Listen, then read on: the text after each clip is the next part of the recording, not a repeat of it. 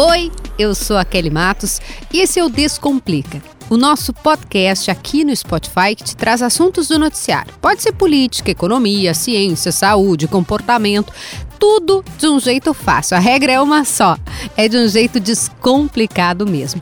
E no primeiro episódio do ano de 2023, a gente quer olhar para os primeiros dias do governo do presidente Lula, olhar sob ponto de vista econômico. O mercado financeiro reage, às vezes ou quase sempre meio mal-humorado. É bom? É ruim? É exagerado? Faz sentido? O que, que isso tem a ver com as nossas vidas? Vem comigo que a gente vai descomplicar. Descomplica, Kelly! Mas antes de começar o nosso episódio propriamente dito, primeiro, obrigada por estar conosco em mais um ano, em mais uma temporada, em mais uma jornada de episódios aqui do Descomplica. Obrigada pelo carinho, pelas mensagens que vocês deixam pra gente, por compartilhar os episódios. Não esqueça, se você gosta, faz chegar em mais gente. O propósito aqui do Descomplica é fazer todo mundo entender todo e qualquer assunto que não tem dificuldade, viu, gente? Não tem essa coisa, ah, mas é uma sigla, mas é política, é MP, é TCU. Aqui a gente vai destrinchar, descomplicar. E no episódio de hoje, a gente vai falar sobre o novo governo que está aí colocado, seus primeiros uh, passos, as suas primeiras medidas, direções na área econômica. O que, que isso tem a ver com as nossas vidas? Para onde aponta esse ministério, ou esses ministérios formados por Fernando Haddad na Fazenda, Simone Tebet no Planejamento, Geraldo Alckmin no Ministério da Indústria. Tudo isso tá no episódio. Vem comigo. Esse podcast tem a honra de receber um dos maiores nomes das finanças públicas da economia, né, aqui do nosso país, do nosso estado, Rio Grande do Sul, estado onde eu faço esse podcast, mas do Brasil, agora também analista em redes de notícias. Eu puxei ele para cá porque ele descomplica mesmo. Aode Cunha, seja bem-vindo, que bom te receber. Um feliz 2023, tudo bem? Tudo bem, obrigado, Kelly. Feliz 2023 para ti, para quem nos ouve. Sempre um prazer estar aqui no Descomplica contigo. Bom, a gente tem um governo novo, né, colocado aí no, no, no, governo federal, presidente Lula, ou Lula 3, como estão chamando, né, já que ele já exerceu dois mandatos, e a gente tem alguns apontamentos na área econômica. Só que antes de eu chegar no Haddad, no que vai ser desenvolvido por essa equipe, por esse governo, eu queria começar te perguntando sobre algo que tu já falou aqui no Descomplica, que é o quê? Não existe antagonismo pelo contrário, entre ajuste fiscal, controle das contas públicas e execução de política social. O Audi traz uma ideia para a gente de que você precisa ser responsável com as contas justamente para poder ajudar quem é mais pobre, quem é mais vulnerável. E eu gostaria, para a gente começar, para a gente dar esse pontapé, que você descomplicasse esse tema para a gente. Tá bem, Kelly. É, bom, eu acho que não só não há antagonismo, como há muita associação entre responsabilidade é, social e, é, e, responsabilidade fiscal. As duas coisas precisam andar junto. Quando os governos gastam sucessivamente mais do que arrecadam, eles ficam sem recursos no caixa. É, geralmente, quando se gasta mais, você tem aumento da inflação. A inflação é um flagelo principalmente para os mais pobres, aqueles que têm salários mais baixos. São essas pessoas que mais sentem com a inflação. Então não adianta o governo dar com uma mão e tirar com outra. Quando o governo gasta demais, a taxa de juros sobe muito, o crédito fica muito caro, as empresas passam a investir menos, a gerar menos emprego, eh, menos renda. Então só por aí a gente já entende como é a população de renda mais baixa, ou que mesmo não tem renda, que sofre mais. Mas não é só isso O governo, quando se desorganiza nas suas contas, ele passa a ter incapacidade de recursos, inclusive para os principais programas sociais. Governo organizado, com contas em dias, contas equilibradas, ele pode escolher suas prioridades. E aí sim, é na escolha das prioridades que se mostra é, o quanto o governo está preocupado com políticas sociais, privilegiando realmente temas como boa educação, boa saúde, transferência de renda para as pessoas mais pobres. Então, responsabilidade fiscal é uma condição necessária para se ter bons programas, boas políticas sociais. E aí a gente vai falar então sobre o novo governo e sobre o que a gente viu ou ouviu de declarações até aqui. É, a repercussão é sempre muito negativa no mercado quando o presidente ou algum de seus ministros diz que, ah, mas que teto de gastos o quê? O teto de gastos é um, uma estupidez, como a gente ouviu. Enfim, aí o Haddad já disse, não, mas a gente vai colocar uma nova âncora fiscal? Em que medida os sinais que a gente vem recebendo denotam que teremos responsabilidade, essa que você citou, ou não com as contas públicas? Kelly, eu acho que, a, a bem da verdade da prudência, eh, nós podemos dizer que efetivamente é um governo que está recém começando, tem poucos dias. É verdade. E, e, e, é preciso, eu diria, esperar mais tempo eh, para ver essa combinação de discurso e prática, o que, que vai ser efetivamente ser feito. É, o, o, discurso, alguns dos anúncios até agora, e não só na, nessa área de, é, das contas públicas, mas nos temas, por exemplo, de privatizações, é, um hum. questionamento, o próprio, próprio é, marco legal do saneamento, é, teve uma discussão de previdência que foi feita, que o ministro Lupe disse que ia ser revista, depois o próprio presidente corrigiu, é, elas ainda estão meio barulhentas e estão gerando esse desconforto né, no que nós chamamos de mercado, mas mais do que isso, um desconforto em relação a quem decide sobre investimentos, sobre rumos da economia, porque trazem sim alguma preocupação. É, concretamente, a única coisa que nós tivemos agora é, é, foi a aprovação do MAPEC, que é um nível de gastos maior do que se imaginava, maior do que o próprio presidente Lula tinha falado na campanha. Ele falou efetivamente que ia manter é, um, o novo Bolsa Família, agora, não, o antigo Auxílio Brasil, em 600 reais, sabia que isso se custava 52 bilhões, se falou é, de auxílios adicionais para famílias que têm crianças até 6 anos, né, famílias com renda mais baixa, isso custava lá mais 6, 7 bilhões, zeramento da fila do SUS, tudo isso empacotado dava uns 70 bilhões, alguma coisa assim, mas o gasto pedido e autorizado foi bem maior. Então, isso foi um fato concreto que o próximo governo vai ter que lidar, da onde que ele vai é, compatibilizar esse gasto maior, se ele vai cortar de outras áreas, se ele vai diminuir as desonerações fiscais, os incentivos fiscais, por exemplo. O ministro Haddad, bem da Justiça, tem falado que vai ser fiscalmente responsável, que não ficará com este déficit. Então nós precisamos ver isso na prática, quais medidas vão ser anunciadas e adotadas para que o governo não tenha um descontrole nas contas públicas. Então eu diria assim, até agora os sinais são mais preocupantes nessa direção, mas eu ainda estou dando o benefício da dúvida que nós teremos que ver nos próximos meses como o governo efetivamente vai se comportar e se, por exemplo, esta, essas declarações de responsabilidade fiscal do ministro Haddad eh, vão estar baseadas em fatos concretos. Na prática, o que o senhor está explicando para a gente, descomplicando para a gente, é de que ok se houver uh, esse realocamento ou essa despesa, se apontarem de onde vai sair uma economia. É isso? É isso, porque uh, o, nós precisamos entender que o Brasil vinha de um período muito longo de dos chamados déficits primários. O que, que, é isso? É o governo gastando mais do que ele arrecadava. Uhum. Quando ele gasta mais do que arrecada, o que, que ele faz? Ele tem que emitir dívida. Ele vai, bota papéis no mercado, ele toma dinheiro e a dívida pública vai aumentando. Quando ela começa a aumentar numa velocidade muito grande, isso é que nem para qualquer pessoa, se a pessoa começa a tomar muito dinheiro emprestado, ele uma hora ele o, ou não quer emprestar ou o juro fica muito alto, né? E esse juro alto vai consumindo a renda da pessoa. É assim com o governo também.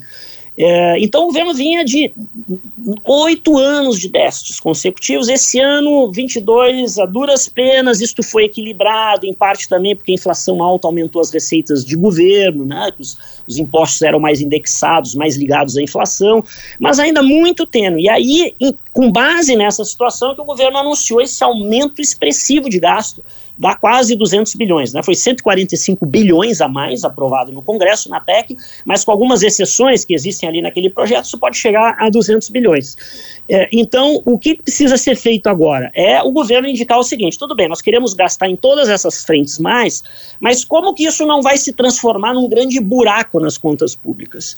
Né? O que, que mais vai ser feito? Vai se cortar gastos de outras áreas? Hum. Vai, por exemplo, os tais dos desonerações fiscais, os incentivos fiscais vão ser revistas? Onde? Então, são os passos concretos de como esse tema de mais gastos que o novo governo está propondo vai ser compatibilizado com o discurso de responsabilidade fiscal que o próprio ministro Haddad está fazendo. Quando o senhor toca nesse ponto, né, do, do, de dar o benefício da dúvida, eu lembro que a gente ouviu aqui também no podcast o Thomas Trauman dizendo, ah, a boa notícia é que ainda não começou, né, o governo, porque a gente ainda vai ver o que, que vai ser executado. Por enquanto, ainda está muito no plano das ideias. Eu perguntei para ele, vou perguntar para o senhor, né, essa pergunta. Temos boas notícias do que a gente está ouvindo, do que a gente está recebendo até aqui da equipe econômica? Lembrando que temos Simone Tebet no planejamento, que é o nome também. É, esse sim nos parece agradou mais o mercado, ainda que o Ministério do Planejamento esteja um pouco mais desidratado, entre aspas. O que, que a gente pode destacar de positivo, já que a gente falou de alguns pontos que não são tão bons assim?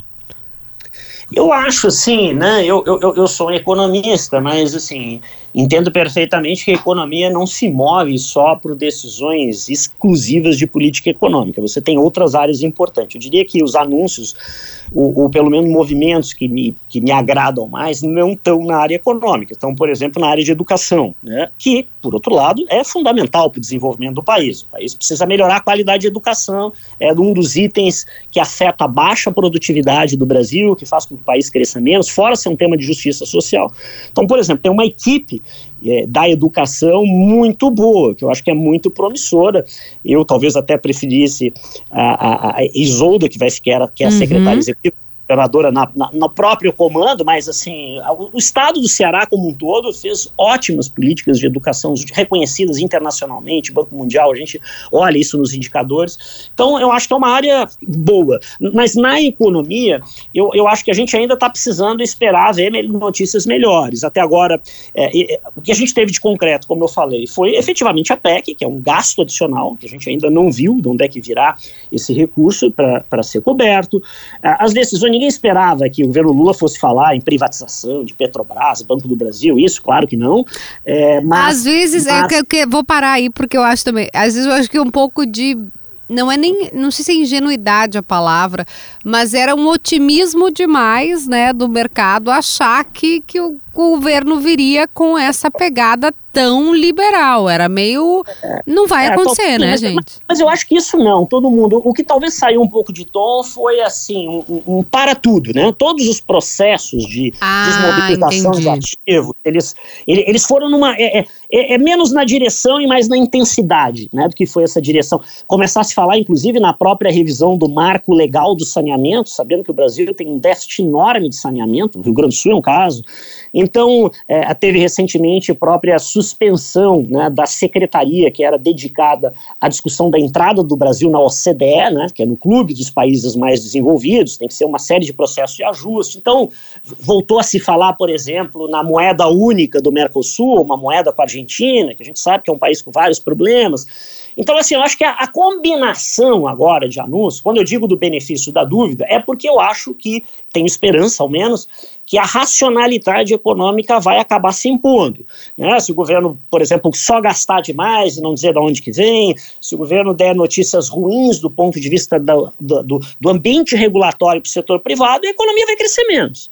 E se a economia cresce menos, isso pressiona o governo, e o governo tem que voltar um pouquinho aí mais ao centro, mais à racionalidade. Então, por isso que eu digo, Kelly, é, é, eu, eu, eu, o conjunto dos sinais, das falas, pelo menos, agora, nos primeiros dias, indica uma preocupação, sim, é, mas vamos ver se, né, nos, do decorrer dos próximos meses, aquilo que vai ser executado vem mais um princípio de normalidade, de racionalidade do funcionamento da economia. Bom que tu falasse, hoje sobre o, a questão do saneamento, né? E para a gente também tirar o, a, a, esse termo privatização da caixinha de palavrões.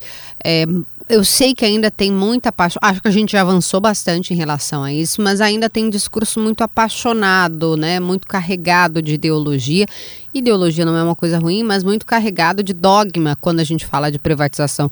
E essa história do saneamento também conversa com a primeira resposta que tu me desse sobre o cuidado com a população mais pobre.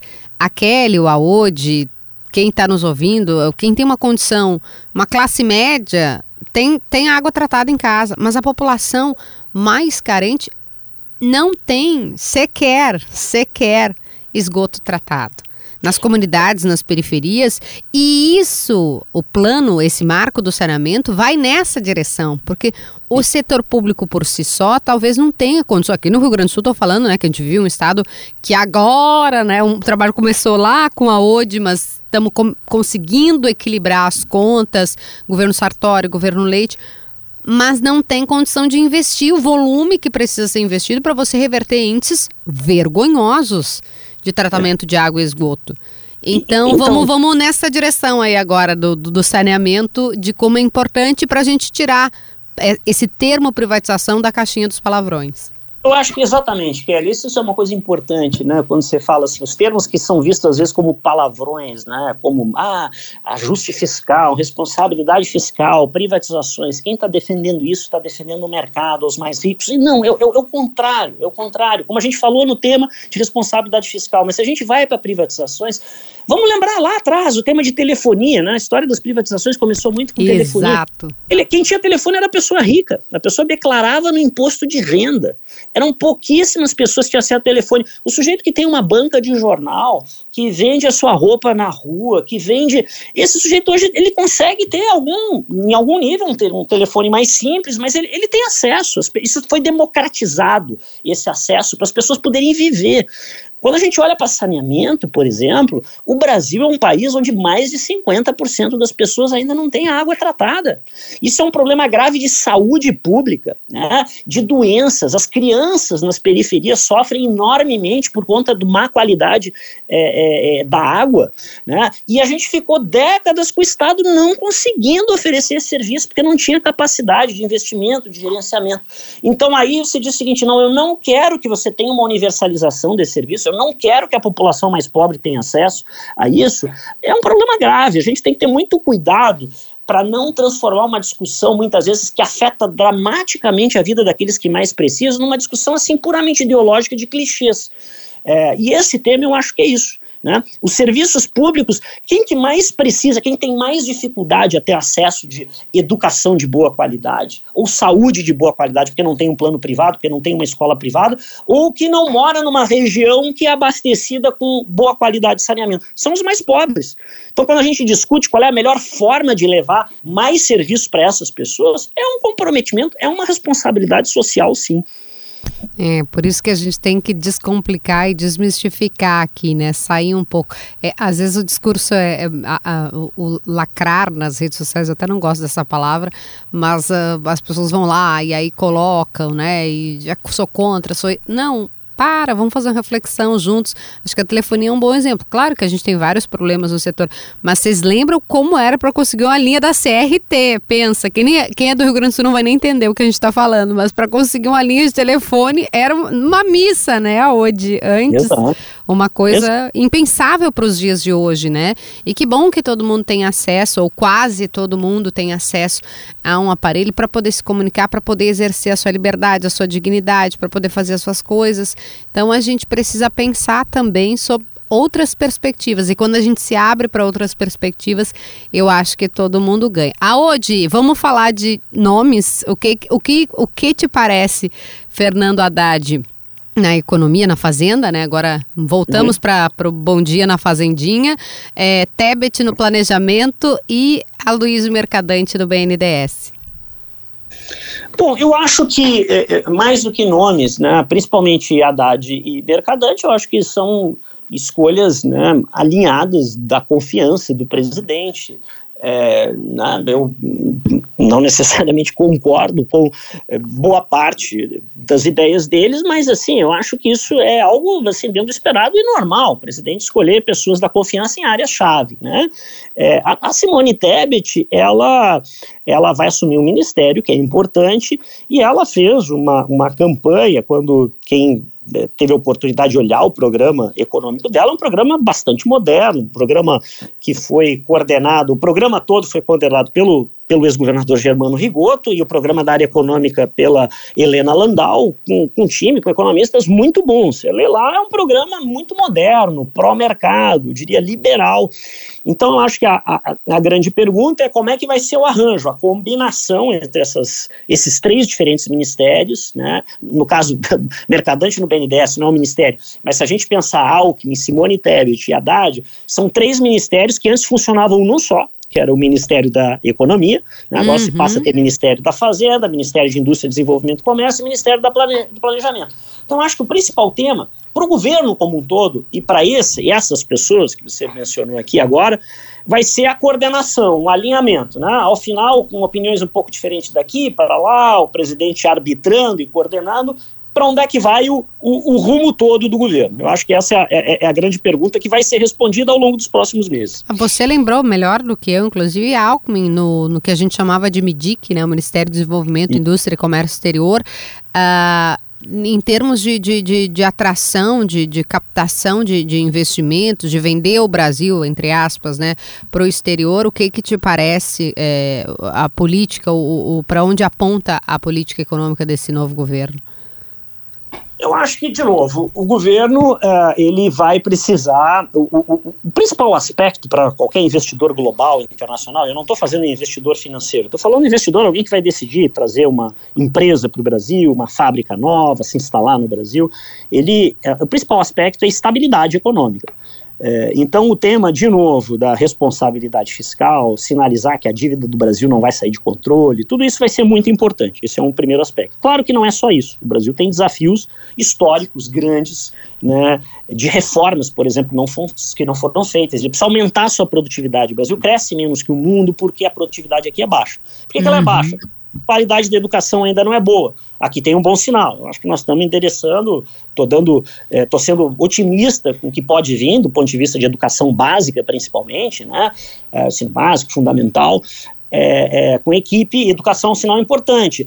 Tem outro sinal lá fora que é importante, que é o tema de como é que o Brasil vai se relacionar nessa pauta ambiental. Aqui eu acho que o governo Lula tem uma boa chance com Marina e com as ideias de uma economia de sustentabilidade ambiental. E isso conversa algo... com economia e com atração de investimento Sim. também, né? Conversa muito. Totalmente. Totalmente. O mundo todo, o mundo ocidental, Estados Unidos, Europa, Japão, enfim, a OCDE hoje olha com muita preocupação para o tema de sustentabilidade e quer sim uma economia na direção de uma economia mais sustentável, uma economia verde. E aí eu acho que o Brasil tem uma grande oportunidade de surfar bem. Hum. Então eu acho que é um hum. Ponto positivo.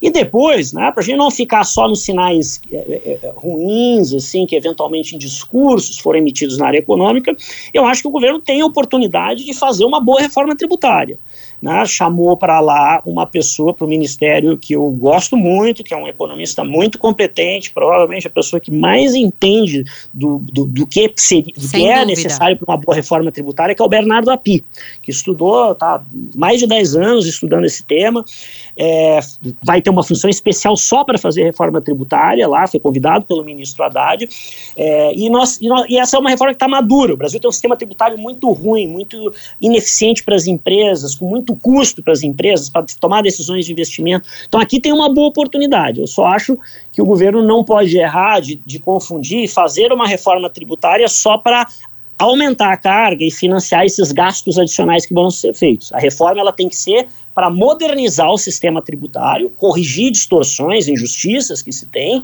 e tornar a economia mais eficiente. Então aqui também tem mais uma boa oportunidade, porque o investidor internacional, as empresas, quando olham para cá, o tema tributário é muito relevante. O Brasil tem uma complexidade, uma dificuldade, anomalias no sistema tributário muito maiores do que em outros países. Então aqui também tem uma outra boa chance que deveria se apostar bem. te ouvir uma aula sempre. Eu, por mim, te trazia aqui, eu já, já, te trouxe na Rádio Gaúcha, trago no podcast. É muito, muito bom. Muito obrigada, Ode Cunha. É sempre um prazer e é sempre um aprendizado te ouvir, porque a gente consegue descomplicar primeiro, que é a proposta inicial desse podcast, mas a gente consegue ampliar horizontes para pensar novas perspectivas, né? A gente falou de economia, a gente falou de meio ambiente que conversa com, economia, a gente falou de saneamento que conversa. No fundo, a gente está falando sobre a população, sobre o povo, sobre melhoria e dignidade para todos e para todas. Obrigada, Ode, volte sempre. Muito obrigado, Kelly. Sempre um prazer falar contigo e ainda mais assim nesse programa que tem esse papel importantíssimo, explicar temas que às vezes são difíceis é, para a vida da maior parte das pessoas na nossa sociedade. Obrigado, feliz 2023 para todos e, e um grande abraço para ti. Obrigada, Aode Cunha. O Aode é economista, foi secretário da Fazenda aqui do Rio Grande do Sul, foi um dos personagens importantes pela construção desse ajuste nas contas do chamado déficit zero. E vocês viram, né? Fala de um jeito muito, muito descomplicado, fácil da gente entender. O episódio de hoje vai ficando por aqui. Te agradeço por estar com a gente e, claro, tô te esperando para mais um Descomplica aqui mesmo. Um beijo, até lá!